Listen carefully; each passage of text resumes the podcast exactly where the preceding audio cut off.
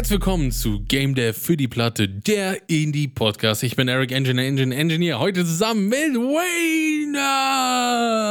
Ja, moin. Ja, moin. Ewig keine Folge mehr aufgenommen. Ey, wirklich ist aber auch so eine, eine Woche Pause und man hat direkt so, okay, ich habe hier noch 8000 Notizen. Also ist ja schon so, dass ich immer deutlich mehr Notizen habe, als wir es schaffen, irgendwie drüber zu sprechen. Aber so mit zwei Wochen sammelt sich direkt auch richtig viel, oder? da wird einem auch direkt klar, die werden alle heute nicht erwähnt. ja, das ist tatsächlich so. Ich habe schon so Sachen so, okay, ja, das klingt funny, aber komm, kommen wir eh nicht zu. Okay, ja, das kann ich einfach kurz in Memes posten, dann sprechen wir nicht drüber so. Ich habe auch tatsächlich ja auch schon vorher den Link von meiner finalen Border Smash Animation in Discord gepostet, einfach falls ich es verpeile, darüber zu sprechen, dass wir das wenigstens schon mal, schon mal den, äh, den Progress ein bisschen geshared haben. Wir haben ja schon vorher kurz drüber gesprochen, dass du meintest, ja, du hast da in den letzten zwei Wochen eine Animation gemacht. Ich habe irgendwie ein ganzes Game mir aus dem Rücken gedrückt. ja, da können wir auf jeden Fall nochmal kurz drüber sprechen. Also, meine erste und wichtigste Frage ist: War diese unfassbar engaging Beschreibung des Games, was du hier auf äh, Itch gepackt hast, war die Teil des ähm, des Tutorials oder hast du dir die selbst ausgedacht oder ist die GPT entsprungen? Also, weil die ist ja wirklich, also das ist ja Steam ready eigentlich. Damit, damit kannst du ja quasi releasen. Also die Beschreibung ist ja besser als das Game fast. also, oder? Ich, äh, so, es ist so witzig. Ich habe gerade mittlerweile schon vergessen gehabt, dass ich da eine Beschreibung gemacht habe, weil Hä? die GPT generiert ist. ja, aber die ist wirklich stark. Wir bräuchten jetzt hier eigentlich so äh, noch so einen unfassbar niceen Text-to-Speech-Einspieler, äh, der einem das nochmal so richtig dramatisch einfach vorliest. Oder Text-to-Sprech hier. Te Te Texte spreche ich auch sehr stark, kann man bitte gerne etablieren. Ähm, weil die ist ja wirklich, okay. Embark on a vibrant journey through lush grasslands as a swift fox in Coin Dash. Maneuver through the verdant landscape, snatching up gleaming coins, while evading prickly cacti that lurk in unexpected places. Increase your score with every coin gathered. How far can you dash through this verdant realm, mastering the art of swift evasion? Ja, also das, das lief in etwa so ab. Ich kann das kurz aufrufen. Das Schöne ist ja, bei ChatGPT kann man sich die Chats immer noch mal ansehen. Das stimmt, ja. Bei mir sind übrigens immer noch die, ähm, in der History, die Chats auf Portugiesisch benannt. Ich habe immer noch nicht rausgefunden, warum oder wie ich das verändern kann. Die, die, die Chats auf Portugiesisch? Ja, irgendwann hat GPT beschlossen, die Dokumentation unserer Gespräche jetzt auf Portugiesisch zu machen. Ich krieg's aber auch nicht geändert. It's a feature. Also, ChatGPT 3.5, die Free-Tier, denn ich bin ein Pleb, ich kann mir das nicht leisten. Ich sage ChatGPT, can you generate a short description of a game where you are a fox collecting coins, trying to avoid hitting a cactus? So, ChatGPT Run through the desert as a cunning fox in Cactus Dash. Navigate through treacherous terrain, collecting shimmering coins while dodging deadly cacti, bla bla bla. Und dann schreibe ich nur so, ja, the background is grass and the name is Coin Dash. Und dann hat er das so mal kurz abgeändert und dann habe ich Copy-Paste und rausgehauen. Stark. Ja, aber das war wirklich nice. Und sonst? Ähm, erste Frage, wieso neues Projekt? Zweite Frage, was genau hast du benutzt? Also welche Godot-Version und welche Sprache? Das finde ich ja tatsächlich bei den Godot-Fragen gerade, haben wir letztes, also vorletzte Woche schon festgestellt, ne? Benutze ich 3. irgendwas Visual Scripting, benutze ich 4. irgendwas GD Script oder C Sharp oder irgendwas?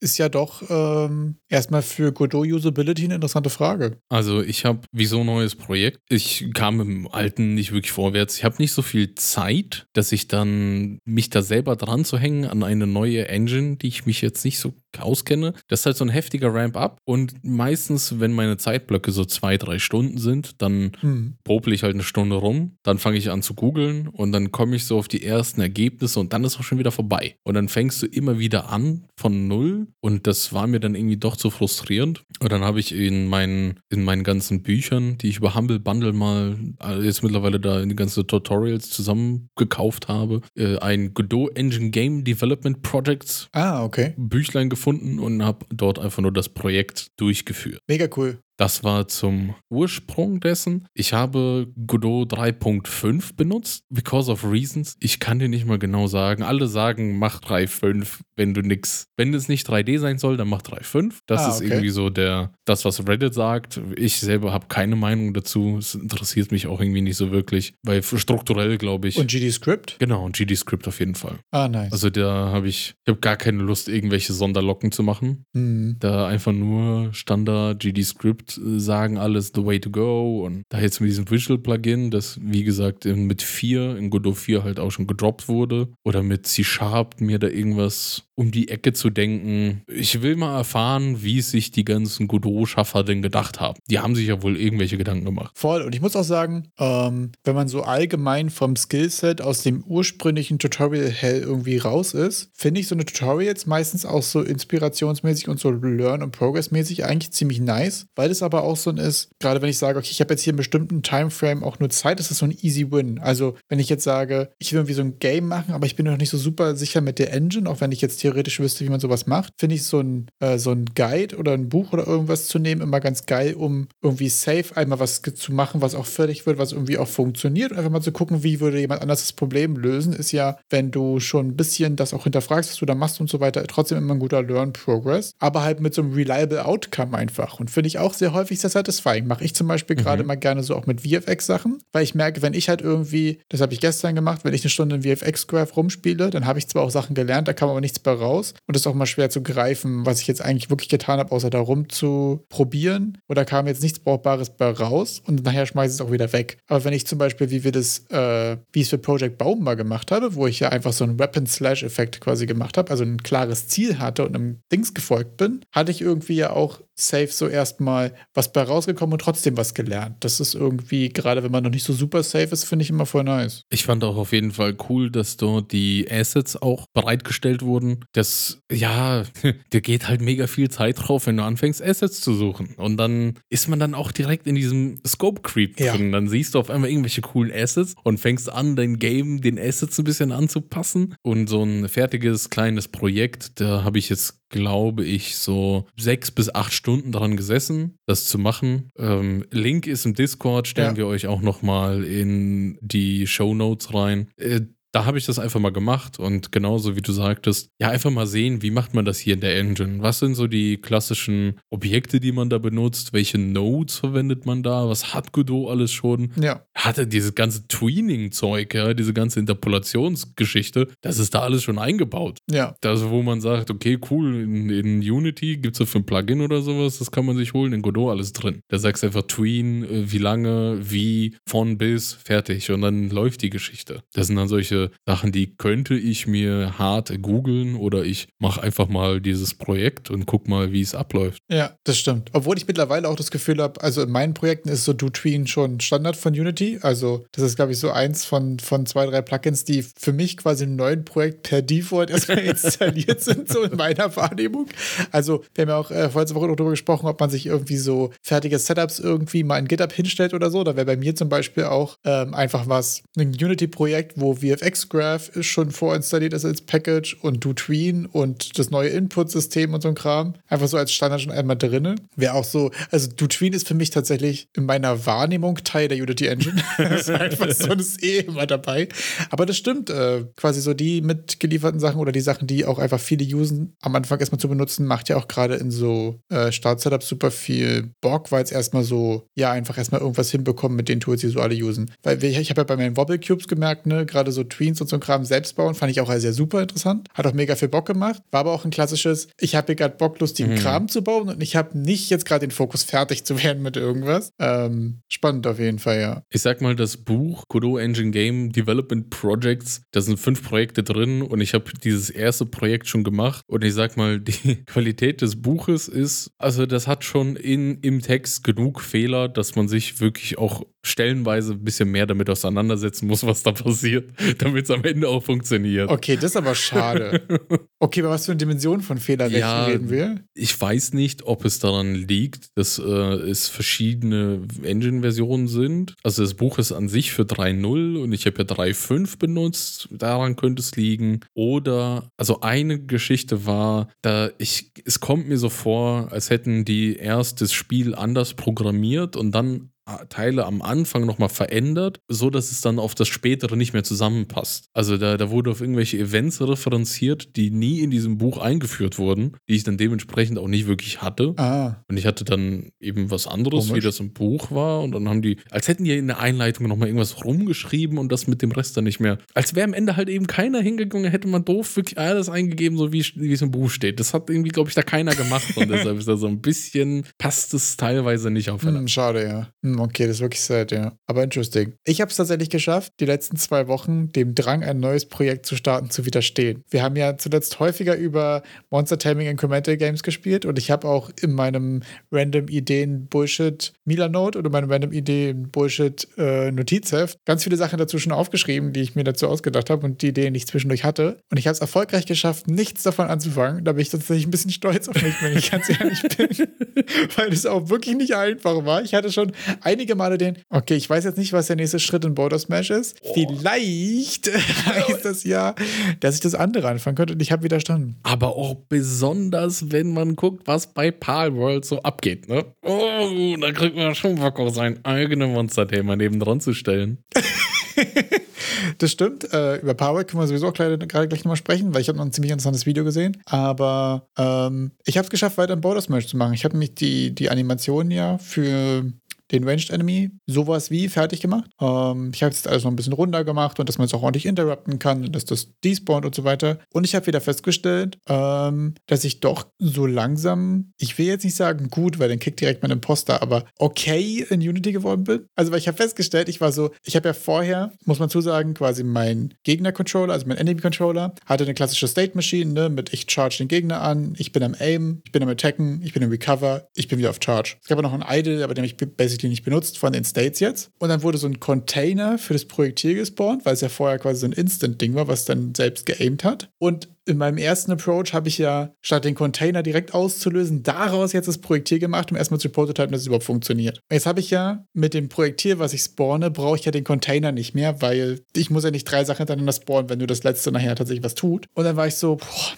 okay, machst du jetzt den Refactor und baust das ja alles um und so. Und dachte ich mir, oh, ich hast jetzt nicht so Bock und das jetzt hier auseinander zu klammern wie so ein Irrwert. Und da muss ich aber feststellen, dass dieser Container wirklich ja nur über Events auf den äh, Enemy hört, der ihn gespawnt hat und sonst nichts weiter mitbekommt außer seinem Target und es eigentlich relativ gut decoupled war. Und ich konnte einfach den Container wegwerfen und mein Project-Teil direkt an meinen äh, Spieler ranhängen und einfach das, die State Machine, so wie sie ist, mit den Events, die es sowieso hatte, weiter benutzen. Und es war einfach so ein 15-Minuten-Ding und hat es einfach funktioniert. Das war pure Magie. Da hatte ich so richtig Flex. gemerkt, wie so ein Flex. bisschen Struktur und wirklich, und es war, ich, war- ich, ihr merkt, Leute, ich bin heute ein bisschen stolz auf mich tatsächlich, weil so ein bisschen decoupled Sachen und so ein bisschen Dependencies nur in eine Richtung, absolute Magie, Leute. Es hat wirklich funktioniert. Es war einfach so, aber kennst du das, wenn man sich so denkt, oh nein, jetzt, es war irgendwie so, ich glaube, äh, Freitag, ich glaube, es war Freitagabend. Ich habe so äh, noch ein paar Demos angezockt, da können wir auch später drüber sprechen. Es war irgendwie so um halb eins. Und ich war so, nee, ich, ich, ich fasse jetzt mal Bonus Milch an. Ich mache jetzt noch was. Und ich hatte aber auf meiner Liste, ich will jetzt dieses den Rework machen, bevor ich jetzt noch was Neues anfange.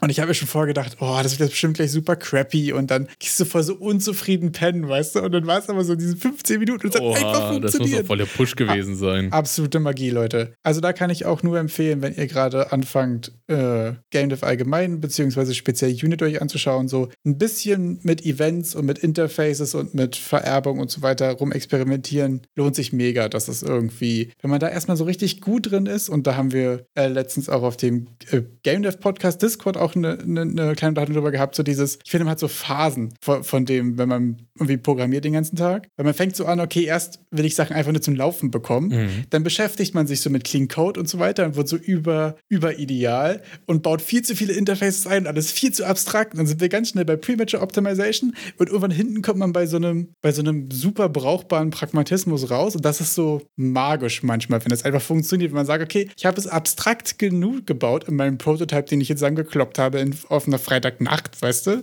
um trotzdem was auszutauschen, ohne dass es painful ist. Verrückt. Aber das ist ja auch immer so eine Frage vom Scope. Also ich habe aus einer Ecke die Woche ein Video gesehen, wo ich irgendwie gar nicht so erwartet hätte, dass der zu Game Dev was sagst, der Josh Strive Hayes, kennst du den? Das ist ja hier der MMO-Dude, der immer mit einer Tasse Kaffee sitzt. Ja. Und witzigerweise hat er gerade jetzt perfekt zu unserem Podcast-Thema als Game Dev für die Platte mit absaufenden Projekten, genauer gesagt, Leute, Scope kleiner, und Sachen rausbringen. Das ist sein, Ja. sein Go-To, wenn jetzt jemand ein Game machen würde, weil er hat das ganz stark mit anderen künstlerischen Vorhaben verglichen. Ja. Und dann sage ich nur, Wayner, bleib stark, bleib an Solder Crash, du schaffst das.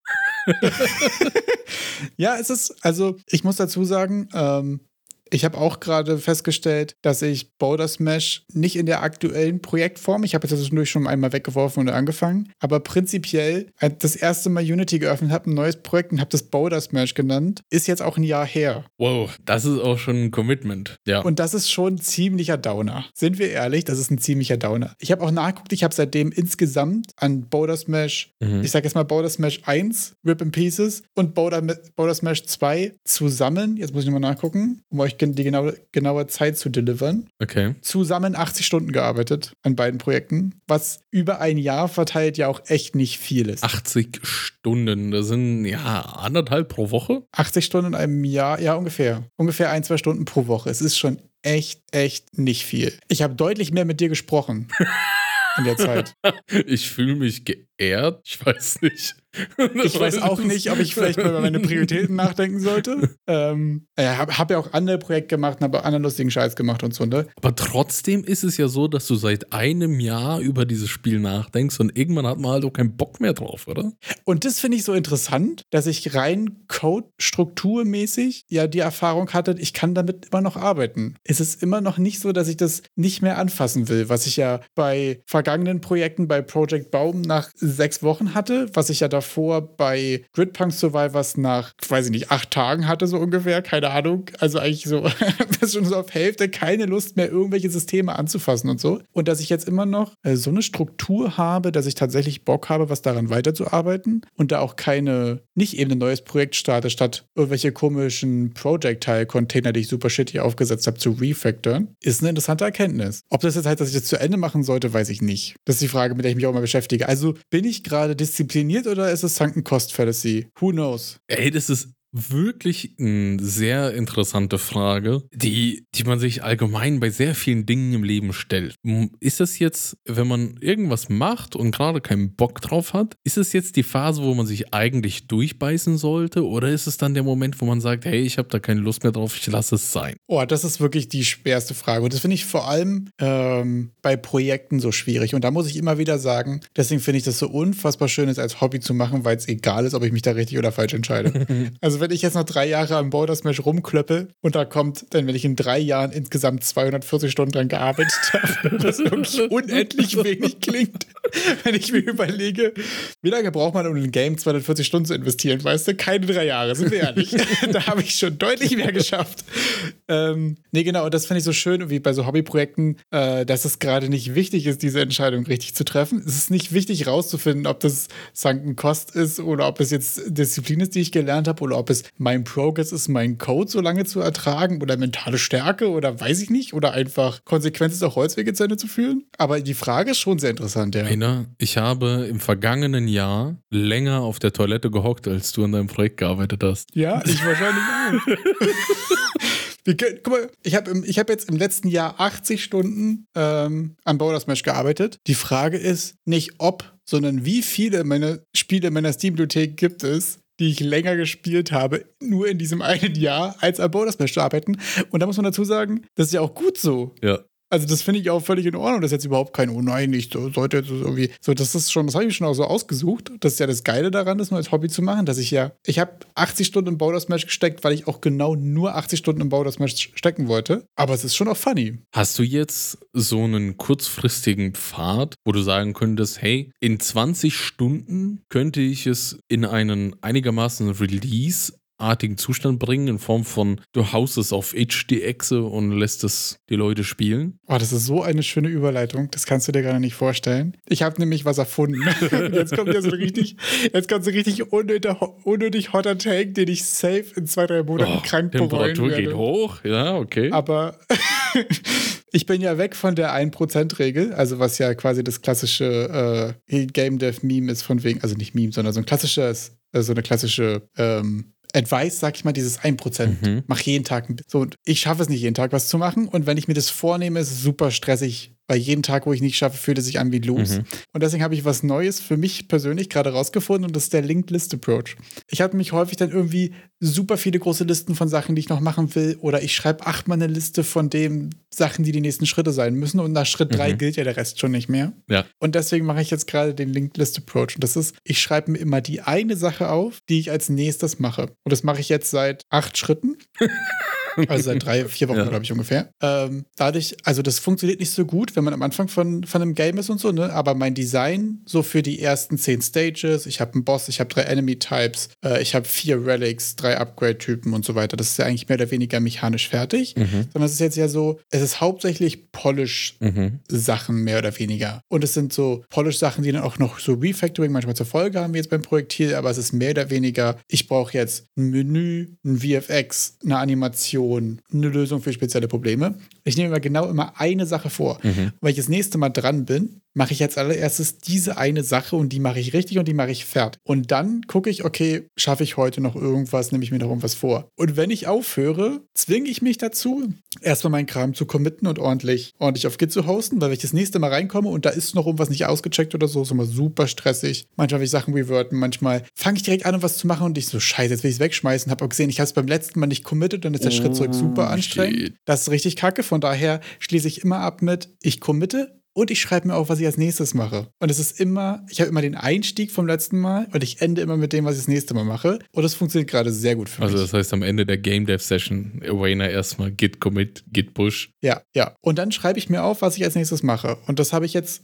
seit acht Schritten hinbekommen. Das war so dieses, ich brauche eine Animation, ich will was refactoren, ich polish die Animation, ich muss Sachen, die out of, äh, out of bounds sind, ordentlich despawnen. Dann habe ich diese Parts gemacht, die wegfliegen bei dem Project-Teil. Dann habe ich gemacht, ähm, und was habe ich noch refactored? Ich glaube, mein, äh, mein Unit-Spawner habe ich noch ordentlich gemacht auf die neuen Enemy-Types und so weiter, dass die 10 Waves ordentlich spawnen. Und jetzt gerade bin ich in dem Schritt, dass ich als nächstes für den zweiten Enemy-Type die, die Animation mache. Das ist jetzt quasi das achte. Für den zweiten jetzt. Genau. Du hast jetzt den einen ja fertig. Genau. Dafür habe ich heute quasi den refactored, dass der auch das Container-Ding nicht mehr mhm. braucht, weil das war prinzipiell die, derselbe Controller, der hatte nur halt anders Project gespawnt und der ist natürlich jetzt erstmal kaputt gegangen, ähm, weil der halt der Container nicht mehr da ist. Habe ich jetzt erstmal so refactored, dass es erstmal funktioniert. Der spawnt jetzt einfach um was Unsichtbares, was explodiert. Ähm, und als nächstes bekommt der jetzt eine Animation. Und das funktioniert gerade sehr gut für mich, weil ich habe nicht diese große Liste, mhm. die nach zwei Schritten sowieso nicht mehr gilt, und vor allen Dingen sieht es immer so aus, als hätte ich noch tausend Sachen zu tun. Das stresst mich gerade wie mega.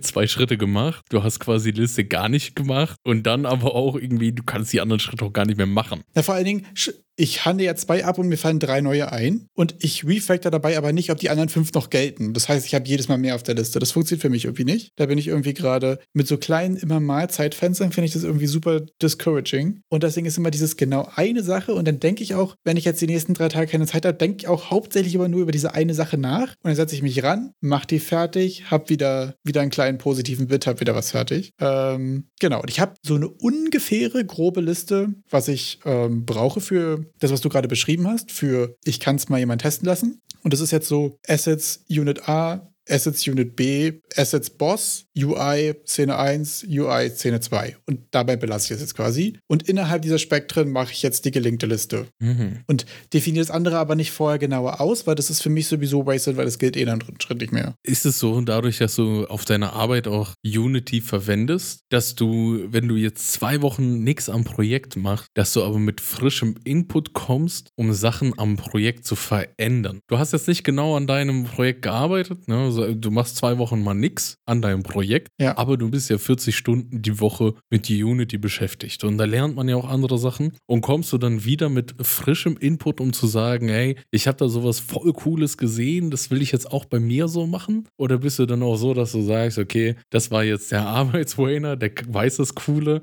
aber das hier ist jetzt der Hobby-Wainer, der hat halt diese Codebase, wie er hat und ziehst da weiter. Ähm, das ist eine interessante Frage. Also, als ich mit Boulder Smash angefangen habe, ähm, war das noch deutlich größer, aber da war auch deutlich weniger Brainspace dafür da. Also, ich habe bei Boulder Smash angefangen, als ich quasi gerade Zeit hatte und war arbeitslos, noch bevor ich im neuen Job angefangen habe. Und insgesamt in diesem einen Jahr habe ich persönlich als Entwickler in Unity irgendwie doch ziemlich großen Progress gemacht und deswegen hatte das natürlich gerade so am Anfang ja auch einen großen Impact. Und es war ja auch zwischendurch, äh, nachdem ich da den Juice-Test gemacht habe und so weiter und ein paar andere Sachen ausprobiert habe, war ja Mitte letzten Jahres ja Boulder Smash auch einfach so ein messy Sammelprojekt von allen möglichen Sachen, dass ich es weggeworfen habe. Also das war auf jeden Fall ein Progress von, von mir, dass ich gesagt habe, okay, es ist da ist schon so viel Sachen, die ich jetzt gerne anders machen würde, dass ich einfach fresh reinstarte. Ähm, das auf jeden Fall. Sonst tatsächlich nicht so riesig, glaube ich. Sonst ist es schon äh, für mich ein Unterschied zwischen, ähm, ich sag jetzt mal, seriösen, nachhaltigen Arbeitscode und ich bastel hier lustig dumme Scheiße in Unity. Also das ist schon von dem, was ich mache und wie ich es mache und so, ähm, ja, irgendwie anders, aber weiß ich nicht, ist voll schwer zu sagen, ob es so unterschiedlich ist, wie, wie man da arbeitet. Also ja doch schon, aber wenn es darum geht, so äh, lustige Sachen auszuprobieren, für die man manchmal so in einem Arbeitskontext auch nicht die Zeit hat zum Beispiel, das finde ich auch immer sehr interessant. Also bei mir zum Beispiel auch so, manchmal fragt man sich ja, okay, du willst jetzt irgendwie, du hast drei verschiedene Project Heights zum Beispiel, um es jetzt mal kurz auf Border Smash zu beziehen. Und du willst aber, dass die ein Target halten oder dass die irgendwelche Daten halten oder dass die irgendwelche Gemeinsamkeiten haben. Das ist schon die Frage, okay, mache ich jetzt hier über irgendwelche Events mache ich jetzt hier irgendwas über Interfaces oder mache ich jetzt hier was über Vererbung? Und sich mal gemütlich quasi in einem Spaßkontext die Zeit zu nehmen, einfach alle drei Sachen zu implementieren und gucken, was am coolsten ist nachher, was irgendwie am saubersten aussieht und so weiter, ist schon auch super interessant. Also da ist es auch andersrum, dass ich in, in, in Private-Kram gerne Sachen ausprobiere. Da kannst du ja quasi den Arbeitskontext nehmen und die Dinge, die man im Alltag in der Arbeit nicht machen könnte, sei es, weil hast kein Ticket dafür oder sonstiges, kannst du dann ja quasi selber mal ausprobieren, um dann mit der Erfahrung zurückzukommen. Genau, also ich glaube, es ist auch so ein bisschen in beide Richtungen. Also äh, man hat natürlich gerade so einem professionellen Kontext einfach häufig ähm, ja mit Code anderer Leute zu tun und auch mit anderen Menschen zu tun, die alle auch ja super viel coolen Scheiß wissen und auch interessantes Feedback geben und ich glaube, da lernt man auch super viel. Auf der anderen Seite ist so ein Private-Kontext auch geil, um mal Sachen wirklich wild auszuprobieren und da lernt man ja auch wieder was für den Arbeitskontext. Deswegen äh, ist es nicht so richtig eine Richtung, sondern hat, hat so, so Wechselwirkungen einfach. Das ist aber eine interessante Frage. Ich finde es super interesting, weil bei dir ist es ja so, du kannst schon von der Arbeitszeit profitieren, dass du dann quasi, ich sag mal, Unity reinkommst, drin bist, besser wirst. Ich habe jetzt, wenn ich jetzt anfange in Godot, habe ich halt so diese komplett andere Seite. So, man ist den Das ist ein ganz anderer Kontext einfach. ganz anderer Kontext. Ich kenne mich mit der Engine nicht aus. Ich versuche wieder irgendwie so reinzufummeln und da fällt mir schon auf, es fällt mir auch durch mangelnde Zeit. Man hat nicht mehr so viel Zeit wie jetzt als wie vorher halt. Ja. Ja. Ähm, man, man benutzt es auf der Arbeit nicht, man hat Arbeitskontext, ganz andere Sachen. Also man progr ich programmiere da schon, aber ist es halt anderes, andere, andere Programmiersprachen, anderes Zeug und dann ist es so verdammt schwer, irgendwie auch in Godot so Fuß zu fassen, ohne jetzt, deshalb bin ich auch zu diesem Buch gekommen, dass ich jetzt komme, ich mache mal jetzt irgendwas, dass ich da so Schritt für Schritt einfach folgen kann. Die Art und Weise, wie ich es vorher hätte gelernt mit beliebiger Zeit, das hat einfach nicht mehr funktioniert, weil ich habe nicht genug Zeit, um mich tief genug da reinzuknien und man kann auch nicht so oft da reingucken, um mich da noch zu erinnern, was ich da genau gemacht habe. Weil man, man, man braucht hier immer so, man guckt so rein, man sieht die Worte, man googelt mal danach, hä, was ist dieses Signal, was ist diese, hä, mit und wie mache ich das nochmal? Und am nächsten Tag, dann wachst du auf und denkst, ah ja, komm, ich guck nochmal rein. Habe ich jetzt nicht. Ich habe dann jetzt so, okay, drei Stunden mache ich mal irgendwas und Woche später, mein Gott, was habe ich denn da für ein, für ein Zeug fabriziert? Keine Ahnung mehr. Und da immer wieder von Null anzufangen, da, muss ich sagen, ist so eine, so eine geführtere Einstieg ist dann schon ziemlich nice. Also jetzt so von, von der Hobbyseite habe ich so das Gefühl, ich habe so dieses komplett andere Spektrum gerade. schon mit einer gewissen Engine-Vorerfahrung, aber ich fühle mich da gerade irgendwie echt wieder wie so ein richtiger Frischling. Ich kriege gar nichts auf die Reihe, Godot. ich muss dazu sagen, ähm, das ging mir extrem auch so, als wir mit diesem Podcast angefangen haben und ich noch ähm, den ganzen Tag quasi Embedded C geschrieben habe und quasi Unreal das Hobby war. Ähm, da habe ich auch gemerkt, dass gerade am Anfang, wo einfach so, einfach so Engine-Things sind einfach so der Overhead, weil das Programmieren ist irgendwie die Sache, in der man drin ist. Also ich hatte ja zu dem Zeitpunkt irgendwie, ich glaube, äh, na schon zwei, drei Jahre irgendwie C gemacht oder so. Das heißt, so rein Programmieren auf Programmieren-Level ist ja erstmal irgendwie da, das geht immer ganz gut. Aber genau in dem Hobby-Kontext quasi die Hürde mit, okay, ich habe jetzt hier eine Engine, ich bin jetzt hier irgendwie in einem zweidimensionalen, dreidimensionalen Raum, ich habe jetzt hier irgendwelche Interfaces, die von meiner Engine speziell sind und so weiter, ne? Das ist quasi der Overhead, ähm, über den man erstmal wegkommen muss. Ich finde, wenn man dann in der Ebene darüber ist, wo man sagt, okay, ich programmiere hier Sachen, ich brauche Interfaces, ich muss mir meine Dependencies in den Kopf machen. Und wenn Engine jetzt nicht mehr der große Overhead ist, dann ist Programmieren halt Programmieren und ich habe das Gefühl, man ist da irgendwie mehr einfach drin. Aber in Hobby-Time in die Engine reinzukommen, fand ich sowohl bei Unreal als auch dann beim Switch auf Unity super anstrengend. Also deswegen ist auch bei mir ja nach wie vor der große Take. Ähm, erstmal in einer Engine sowas wie gut zu werden, ist, glaube ich, super wichtig und super wertvoll. Ich habe das Gefühl, wenn du 2D-Plattformer in allen drei Engines zusammengekloppt hast, bringt dir das nicht so viel fürs Verständnis und fürs Progress für dein nächsten Projekt, als wenn du sagst, du hast jetzt in einer Engine schon drei Games gemacht. Meine, mein persönlicher Eindruck. Weil, ähm, wenn ich jetzt Main C machen würde, könnte ich ich immer noch nachmittags entspannt kurz zwei Stunden Unity reinhoppen, weil für mich Unity als Engine jetzt erstmal nicht der große Overhead ist, sondern man könnte mit, mit Content anfangen, statt mit, ähm, ja, wie nenne ich das? Ähm, Formalitäten. weißt du, wo finde ich Events? wo spawn ich jetzt hier was und so? Das ist, glaube ich, auch so ein bisschen der, der, der Progress da. Aber es ist super spannend, ja. Weißt du, wer jetzt auch richtig in Unreal Engine drin ist? Disney investiert ja. anderthalb Milliarden Dollars Oha. in Epic Games. Hast du das mitbekommen? Das habe ich mitbekommen. Aber äh, außer ich habe hier Geld reingesteckt und wir wollen gemeinsam was machen, gab es gar nichts Konkretes, oder? Nee, die haben noch nicht so viel Konkretes gesagt. Also ich habe mal ein bisschen geschaut. Streaming läuft bei Disney scheiße. Disney Plus ist jetzt nicht so rentabel. Ähm, ist es nicht? Nee, nee, anscheinend läuft das nicht so gut bei denen bei Disney Plus. Interessant. Filme floppen da anscheinend auch gerade viel. Also ich habe bis jetzt irgendwie die letzten Disney-Filme, also besonders in die ganze Marvel-Richtung und so, habe ich jetzt irgendwie nicht mitbekommen, dass da irgendein krasser Kassenerfolg gewesen wäre. Hm. Bin ich ehrlich gesagt überhaupt nicht im Bilde. Ich überhaupt nicht meine Bubble. Ist, ich, ist jetzt auch nicht gerade meine Bubble, aber ich habe eher nur Negatives von den Filmen gehört. Und ich meine, hier die ganze Avengers-Sache, da war irgendwie jeder sei, das war ja jedem seine Bubble. Hat ja jeder geguckt, die Avenger-Filme. Sag ja. ja. Oh mein Obwohl Gott. Obwohl den ersten, also den ersten ja, Avengers habe ich noch gesehen, aber danach war ich tatsächlich ihn, raus. Aber du hast ihn gesehen. Also, man, man kennt die Filme. Äh, Disney hat halt aber gesehen, wow, warte mal, mit, mit Marvel Spider-Man, mit dem Game, haben wir ja ordentlich was verkauft. Also es ist ja jetzt mitunter eines der meistverkauften Spiele ever. Das stimmt. Diese Spider-Man-Games. Und Kingdom Hearts 3 zum Beispiel oder Star Wars Jedi Survivors, das sind alles Spiele, die wurden mit Unreal Engine gemacht. Und jetzt hat halt Disney gesagt, komm, ich leg mal ein Batzen Geld auf den Tisch und wir machen da was zusammen.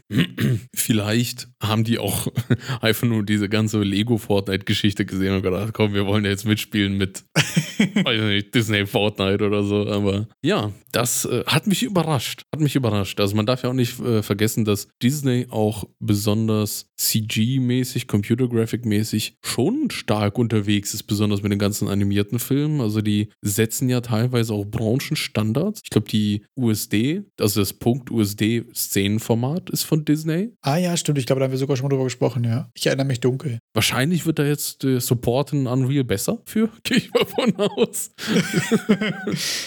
Aber die sind da, glaube ich, nicht zu verachten. Auch besonders, was die ganzen Animationsfilme anbetrifft, kann man, da will ja auch, da wollte ja Unreal auch die ganze Zeit so ein bisschen in diese Richtung gehen. Das stimmt. Das war ja zuletzt ein großer Push von Unreal, da in die, in die Film, Filmbereiche mit einzutauchen. Ja, spannend auf jeden Fall. Mal schauen, was es wird. Vielleicht werden es auch nur Fortnite-Skins, who knows. Also ich glaube, wenn du anderthalb Milliarden Dollar auf den Tisch legst, dann hoffe ich, gehe ich davon aus, dass die sich mehr als ein paar Fortnite-Skins Das könnte eine größere Kollaboration werden, meinst du?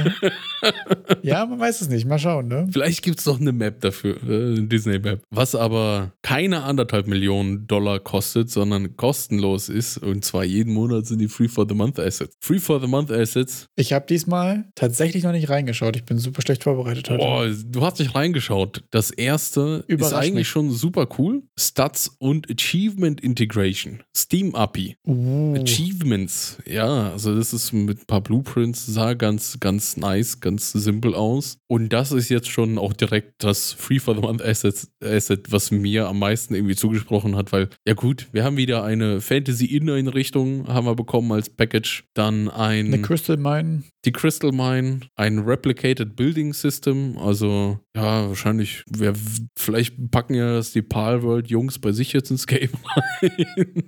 ich weiß nicht, wie das im Multiplayer ab, abläuft, aber ich kann mir, bei denen habe ich echt das Gefühl, dass wenn da ein gutes Asset Pack kommt, dass das nächste Woche im Game landet. Meinst du ja? Ja, irgendwie so, es fühlt sich so an. Ich habe mich jetzt nicht weiter mit dem beschäftigt. Ich äh, auch jetzt nur so hören sagen. Gut, aber jetzt fehlt nur das fünfte und das fand ich visuell sehr ansprechend und zwar so Röhrenfernseheffekte und VHS-Effekte, Shader. So diese ganzen Found-Footage-mäßig, die sahen schon nice aus. Was sagst du dazu? Sehr cool, ja. Für mich gerade tatsächlich klassische itch.io Horror-Game-Assoziation. True. Also Itch-Horror-Games bestehen ja zu 90% aus PS1-Graphics und äh, VHS-Post-Processing. Und das haut ja hier genau rein. Also immer sehr funny. da habt ihr schon mal eine Hälfte abgedeckt. Ja, tatsächlich. Musste ich direkt an das Blair Witch Project denken, an den, oh, an den Film von, weiß ich nicht, von vor vielen Jahren. Ja, irgendwann vor Avengers. Irgendwann vor Avengers. Und zwar sehr lange vor Avengers. und da ging es ja viel auch um das beim Blair Witch Project, um, um die Umwelt. Und wenn, wenn, wenn man sich fragt, wie kann man denn so coole Environments kreieren, da gab es auch vor zwei Wochen mittlerweile schon einen Stream bei YouTube dazu. Und zwar dem Psychology of Environment Art Part 2 bei Unreal Engine im Epic Games. Und zwar den ersten Teil gab es vor einem Jahr. Kannst du dich da noch dran erinnern? Das war so, da haben die so, so, so wie sich Licht in einer Lagerhalle Ah, nee, ich erinnere mich nicht. auswirkt. Auf jeden Fall ist das Engine unspezifisch das, worum es da geht. Die haben dann so gequatscht, ja, wie kannst du Ah, doch. äh, mit dem Licht die Leute dahin führen und dann die verschiedenen drei Wege zeigen. Tatsächlich, ja. Ich wollte erst mimen, aber ich erinnere mich wirklich. Das, war echt ganz funny, ja. Ja, und jetzt ist Teil 2. Also ein Jahr später finde ich witzig, dass die echt noch einen Teil 2 gebracht haben. Ja, auch richtig funny, falls du auf den zweiten Teil gewartet hast, dass du den ersten mochtest. Ja, also den werde ich mir auf jeden Fall nochmal ansehen. Ich bin da auch ein bisschen erstaunt gewesen, dass sie da jetzt noch was nachgeliefert haben. Ja, funny auf jeden Fall. Wir haben auch bei Unity nochmal Free Stuff. Es gibt Stylized Spaceships. Die sehen ziemlich funny aus. Ähm, ja, tatsächlich, es sind Stylized Spaceships. Es Weiß ich sind- gar nicht, ob es da so viel zu sagen gibt. Das sieht ein bisschen aus wie, es gibt ja bei Kenny, gibt es ja auch so 2D-Spaceships und das sieht ein bisschen aus wie die 3D-Version davon. Das stimmt, ja. Tatsächlich. Da fallen mir direkt auch noch zwei Sachen zu ein. Hast du mitbekommen, dass Kenny an einem Game arbeitet? Was? Kenny arbeitet an einem Game. Echt?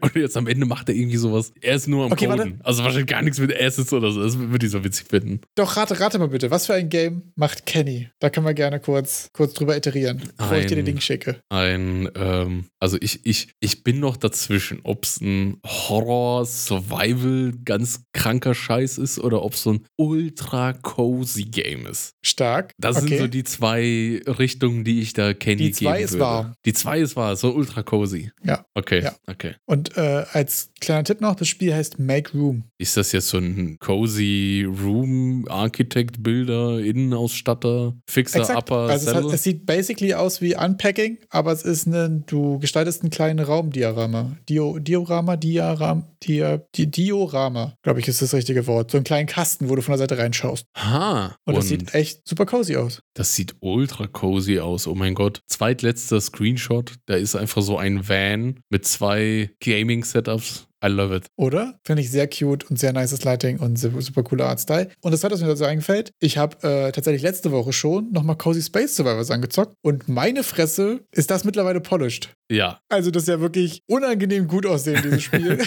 Das ist ja Imposter. wirklich, es ist eigentlich, also erstmal sowieso, ich war so, okay, es hat wirklich Bock gemacht. Okay, ich habe jetzt wirklich einen Imposter-Thema gerade. ich, ich hau die ganze Zeit auf Ähm. Tastatur rum. Das hat kein Recht, so gut zu sein. Warum, Simon?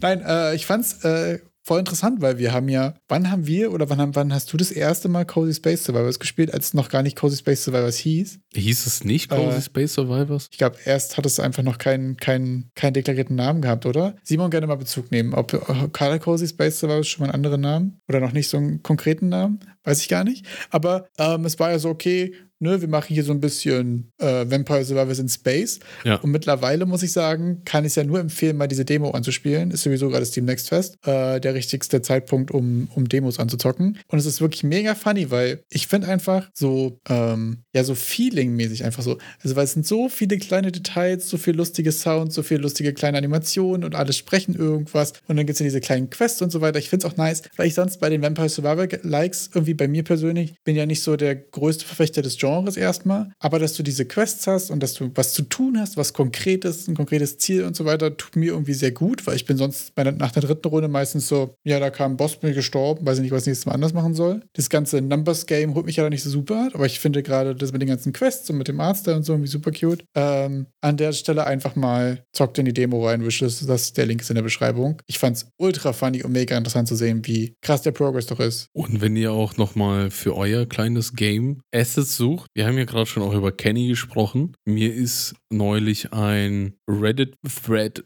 zwischen die Finger beko bekommen, auch im, im Godot-Subreddit, wo speziell nach, ich sag mal, kompletten Asset-Packs for free gefragt wurde. Neben den üblich bekannten Adressen wie Kenny und Quaternius habe ich dann noch auf jeden Fall zwei gefunden, die ganz cool sind. Oh, die K-Kid-Sachen mag ich aber auch sehr. Die habe ich gar nicht sehr gekannt. cute. Die K-Kid, das Doch, über die haben wir sogar schon mal gesprochen. Oh mein Gott.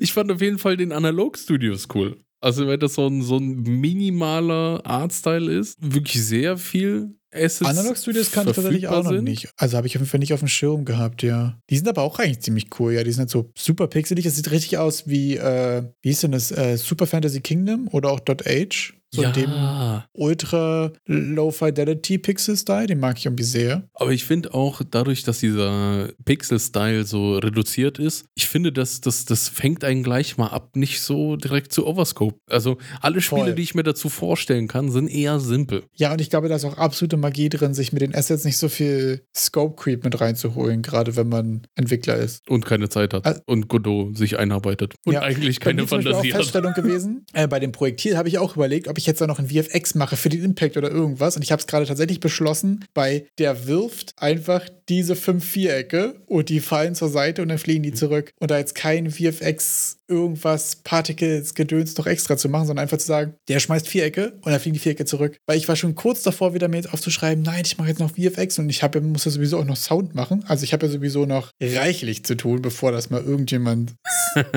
sehen, spielen, geschweige denn hören kann. Und da wirklich stumpfes Trumpf, glaube ich. So, ne? Einfache Artstyles ist, glaube ich, absoluter Key zum Thema fertig werden. Aber mit den VFX, das wäre ja auch etwas, was du später machen kannst, wenn du an einem Punkt bist, dass du sagst, okay, jetzt sind wir kurz vom Publish oder, oder halt irgendwo zur Verfügung stellen. Leute können es zocken. Das gehört ja dann auch mehr so zum Juice. Absolut. Also bei mir ist jetzt auch so ein bisschen die Frage, wie viel Polish will ich machen, bis ich es jemand zeige? Und ich bin jetzt gerade beim Thema UI sollte irgendwie okay sein. VFX brauche ich nicht. Soundeffects brauche ich schon. Und irgendwas wie Animation und so brauche ich auch. Also ich bin gerade so ähm, extra Juice-Sachen habe ich mich gerade dagegen entschieden. Bei allem, was wichtig ist, um das Telegraphen der Attacks und das Gameplay quasi komplett zu vermitteln, alle die Sachen sind bei mir auf der Muss ich machen Liste. Das ist quasi gerade so mein Kriterium. Also mein Kriterium ist gerade eher Games fertig machen. So acht Stunden Ja. Scope. Das ist mein. Ja,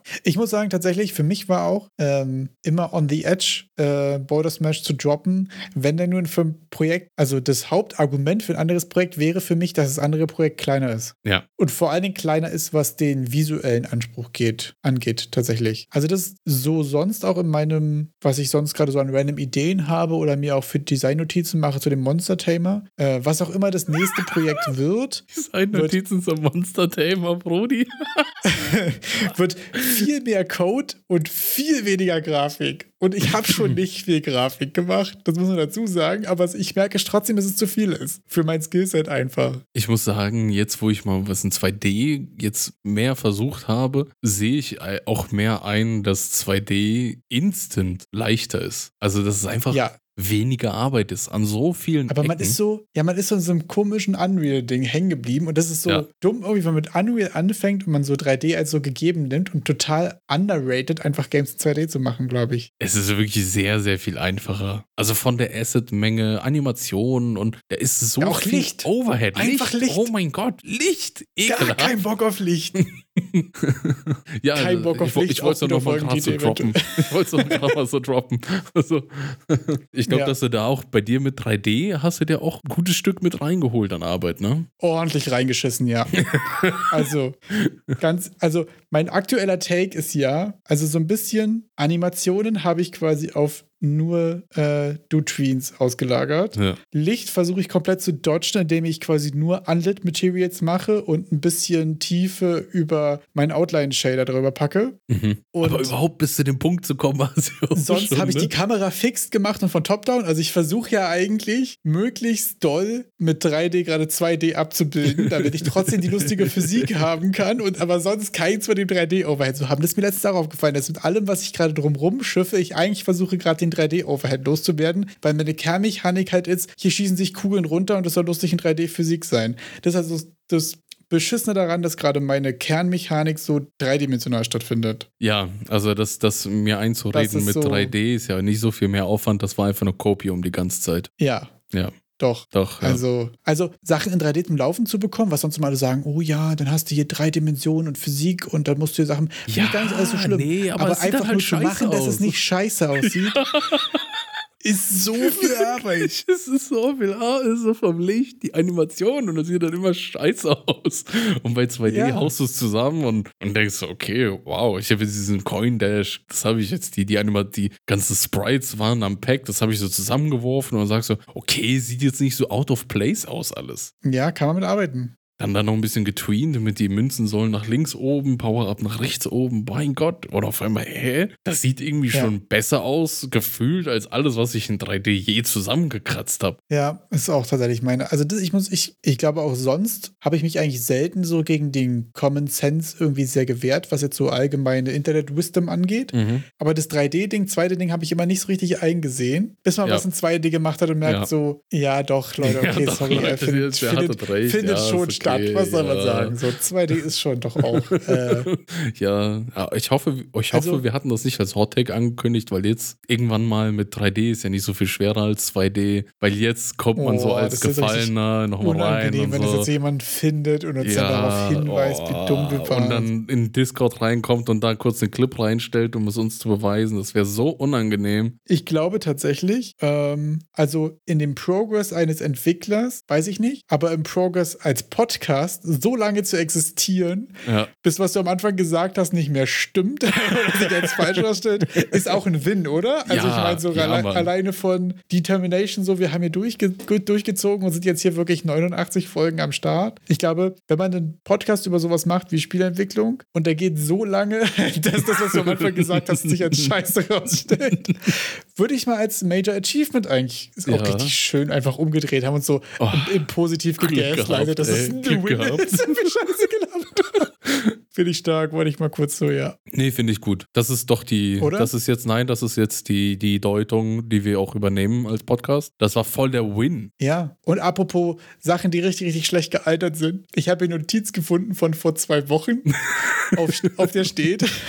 Und ich lese die jetzt einfach so vor, okay? Verschiebt man sein Game nochmal, wenn man gerade enshrouded ist? Fragezeichen. weil ich mir aufgeschrieben habe, okay, wie ist denn das? Also, weil Palbert ist ja steil gegangen, Ja, um es mal äh, zu untertreiben. brutal. Und dann war ja quasi, ich glaube, mit zwei oder drei Wochen Delay oder zwei Wochen danach, war der Release von Enshrouded angesagt, was ja remotely im same space ist, sage ich jetzt mal im Kontext von, es ist auch Open World Survival, Base Building, Koop, Mhm. irgendwie sowas. Und ich muss sagen, ich war vorher großer Fan von Enshrouded und gar kein Fan von Parrot. Dann habe ich Parrot gespielt und es war mega funny. Und dann kam halt Enshrouded raus und ich hatte ein bisschen Angst. Ja. Und da muss ich dazu sagen, ich habe einen Release-Tag auf die Steam-Page Review-Page geguckt und ich habe die, glaube ich, sogar noch geschrieben Ja. und war so, okay, hier sind nur 27 Reviews, das ist irgendwie ein bisschen gruselig. Nicht, dass es hier gerade unnötig in die Hosen geht wegen dem Powered-Hype. Da muss man dazu sagen, was ich nicht geschnallt hatte. Zum Zeitpunkt, als ich diese 27 Reviews gesehen habe, war das Spiel seit drei Minuten online oder so. Oha, aber es ist so Und es war ja dabei. einfach eine halbe Stunde später hunderte Reviews, größtenteils positiv. Das war alles cool. Und muss dazu sagen, Enshrouded hat trotzdem mega eingeschlagen. Super viele Spieler. Ultra geiles Game. Kann ich auch nur wärmstens empfehlen. Ähm, aber mein Kommentar auf jeden Fall oder meine Gedanke dazu ist schon heftig schlecht gealtert auf jeden Fall. Man muss dazu sagen, ähm, man weiß natürlich nicht, ob es ohne Pervert krasser gewesen wäre. Vielleicht auch schlechter, weil ich glaube, viele Leute, die Pervert abgehatet haben, haben dann auch aus Butters gesagt, Enshrouded viel geiler, Mhm. Weiß ich nicht. Ist, glaube ich, auch so ein bisschen die Konterparty gewesen, gerade am Anfang. Mittlerweile ist bei mir im Freundeskreis und in ihrem Bekanntenkreis eigentlich Common Sense. Alle spielen einfach beides, weil beides saugeil ist. Mhm. Aber ähm, hat sich trotzdem durchgesetzt und war irgendwie krasse Erfolgsgeschichte. Voll, voll nice, freut mich mega. Also Enshrouded an der Stelle. Ähm, Open World Survival, feinster, äh, feinste Open World Survival Cost, made in Germany. Richtig, richtig geil. Hat mich sehr gefreut und sehr beruhigt. Man hätte das ja auch gar nicht anders. Was hätten die, also vernünftigerweise, also es ist ja, dass die mit diesem Palworld-Erfolg, damit hat niemand gerechnet. Also ja noch nicht mal die Entwickler von Palworld und gar, gar keiner. Also, dass es auf einmal so reinhaut, komplett verrückt. Deshalb kannst du ja auch nicht damit rechnen. Also die hätten ja nicht im Vorhinein sagen müssen können, oh, da kommt Palworld raus. Wir, wir gucken, dass wir nicht in dem Zeitraum releasen, weil jeden Ja. Tag werden irgendwie tausende Hättest du Games vorher nicht released, planen können. whatever. Und deswegen, also dann spontan zu verschieben, ist ja auch dumm. Aber es ist natürlich irgendwie auch schwierig, wenn du so einen Überraschungshit kurz vorher hast. Ich glaube, das ist schon scary. Also ich kann mir vorstellen, da ähm, hast du auf jeden Fall auch, äh, da geht dir potenziell auf jeden Fall die Muffe. Das schon, fand ich aber sehr interessant. Auch äh, muss man dazu sagen, ich glaube, Enshrouded ab jetzt offiziell bestaussehendstes Voxel-based Game aller Zeiten. Das war ja verrückt. Also ich habe äh, vom Asmongold ein Video dazu geguckt. Der hat dann angefangen, den Boden zu bearbeiten und auf einmal, ja, er, er kann einfach Ter Terraforming machen, einfach mit der, Ja. mit der Axt da los und äh, den Boden wegmachen und da war ich erstmal wow. Und, und jeder, Ja, also wow, technisch- was geht ab? ultra interessant. Wenn ich richtig gesehen habe, glaube ich, Custom Engine, das wollte ich mir auf jeden Fall nochmal anschauen. Der, zu den Backgrounds, vielleicht gibt es da irgendwo mehr rauszufinden. Da muss ich nochmal deeper diven, weil ähm, ja, 16 Spieler, Multiplayer mit Voxel-Based Terraforming, du kannst drunter bauen, du kannst drüber bauen, du kannst deine Häuser genau bauen, gerade wenn du so Häuser, Wände, Türen, Fenster und so weiter baust, mit verschiedensten Materialien, dann blenden die alle so prozedural ineinander und es sieht einfach immer geil aus, egal was du da machst. Also, und das läuft bei mir lokal, während ich selbst spiele, mit fünf anderen Spielern, mit fünf, sechs anderen Spielern, mit acht anderen Spielern, kein Problem. Alle sind am Terraform irgendwas und ich sitze hier mit 60 Frames. Ähm, insane. Also technisch gesehen, da, bei dem, bei dem Grafikstyle allgemein, fand ich übelst beeindruckend. Gerade für einen Early Access Release, wo man ja sonst auch gerne mal gewöhnt ist. Content, ja. Mechanik, siehst du, wo es hingeht. Performance ja meistens eher so, äh. Grüße gehen raus an Ark Survival Evolved. Ähm, muss man aber sagen, läuft super stabil. Finde ich super interessant. Also würde mich sehr interessieren. Ähm, ich habe bis jetzt noch nicht viel irgendwie von Entwicklern, Interviews, Background-Infos oder irgendwas gehört. Ich würde richtig, mich würde richtig interessieren, einfach mal eine ordentliche No-Clip-Doku so zu sehen, wie die das gemacht haben. Die haben ja auch vorher quasi jetzt äh, keine großen Open-World-Games ge gemacht in die Richtung. Ne? Die haben, glaube ich, ja Portal, Portal Knights vorher gemacht oder so. Ähm, also jetzt auch nicht, dass es jetzt deren drittes Game in dem Genre oder in dem Ausmaß ist. Fand ich sehr interessant. Jetzt mit Enshrouded ist das ja ein Spiel und wir haben ja angefangen darüber zu sprechen wegen Palworld auch und ich habe eine Frage, die mich schon seit ein paar Wochen trage ich die mit mir mit. Wir haben im Discord zur Folge 87 wurde ein Screenshot gepostet, wo es um die Entwicklung von Palworld geht. Ist das ist das Satire oder ist das ernst? Ich es ist so also Ach so, du meinst mit dem, äh, dass die, dass die da irgendwie keine, das- keine Versionskontrolle haben und Ja, irgendwas? das, äh, also ich, ich fasse mal zusammen. Äh, Das Spiel wurde von einem Haufen von Guys entwickelt, die alle on the job gelernt haben. Die hatten alle anscheinend keine Ahnung von Unreal. Dann hat irgendein anderer Entwickler gesagt, benutzt, die wollten anfangen mit Unity und dann hat irgendeiner gesagt, macht besser Unreal, das ist, funktioniert besser und weil sie halt auch nicht besser wussten, haben sie es einfach mal gemacht. Und was? Die Models wurden von einem Teilzeitarbeiter gemacht, der eigentlich was, Burger brät oder sowas, irgendwie McDonalds arbeitet oder also das sind so krasse Sachen, wo ich mir denke, ist das, ist das Satire oder ist das ernst? Ich kann es mir nämlich in beide Richtungen denn vorstellen? Ich habe gar keine Ahnung, ehrlich gesagt. Ich hab's, äh, ich weiß nicht, hast du mal geguckt, ob es irgendwie äh, Bestätigung dazu gibt, was das ist? Also, das war ja ein Screenshot und ein Discord. Die Frage dazu, die wollte ich einfach mal unbeantwortet lassen. Gerne. Also, falls ihr ähm, was dazu gefunden habt oder Hinweise darauf habt oder äh, an die Person, die es gepostet hat, ich habe es gerade nicht mehr genau im Kopf, äh, gerne mal nachliefern, gerne mal Bezug nehmen, ob das real ist. Also, weil im ersten Mal denkt man sich so, na, auf der anderen Seite haben schon Leute dann, unter, ja, unter, schlechteren Bedingungen Hit-Games produziert. Ja. Ne? Und ja, es ist interessant. Ich finde es aber sowieso interessant, was sich bei, bei Parbot irgendwie auch rundherum für Unterhaltungen, auch teilweise für komische Hot Takes entwickelt haben. Also, es gibt ein YouTube-Video von Mord